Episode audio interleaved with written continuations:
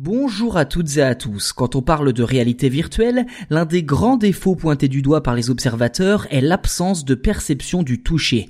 En effet, ce sens est clairement laissé pour compte dans cette technologie qui fait déjà des merveilles en matière d'immersion visuelle ou sonore. On pourrait également parler du goût et de l'odorat même si ce sont des sens secondaires dans ce domaine.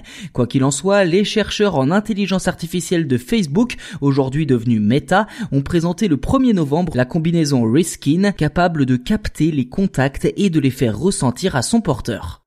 Alors si les équipes de Mark Zuckerberg ont réussi à mettre au point une telle technologie, pourquoi cela n'a-t-il pas vu le jour avant? La réponse est simple, un prix bien trop élevé et des capteurs trop fragiles. En clair, l'investissement ne valait tout simplement pas le coup, jusqu'à aujourd'hui en tout cas. En effet, Meta a tout simplement révolutionné l'approche des combinaisons VR pour ressentir les contacts.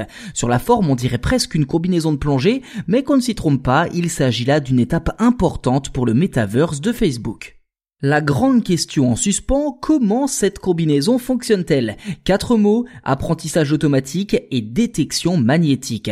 Dans le détail, Meta explique que son équipement est fabriqué avec un matériau de moins de 3 mm d'épaisseur et contient des particules magnétiques. Concrètement, lorsqu'un contact est effectué dans le monde virtuel, les particules se mettent en mouvement, un capteur enregistre alors cette variation et l'envoie directement jusqu'à une intelligence artificielle chargée d'estimer la force du contact et l'endroit sur le corps. Au total, ce sont pas moins d'une centaine de touchés humains différents que l'IA a intégrés dans sa base de données, de quoi déjà créer une large palette de sensations estimée à environ 50 000 interactions différentes.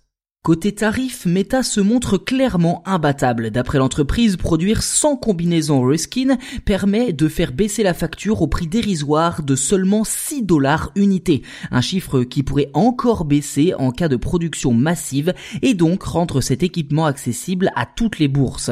Si l'on ne sait pas exactement depuis combien de mois, voire d'années Meta travaille sur cet équipement, les scientifiques estiment que leur système est déjà au point et que des chercheurs tierces pourront s'en emparer pour différentes applications prochainement. D'après eux, je cite, ces avancées devraient rendre la perception tactile beaucoup plus accessible et attrayante.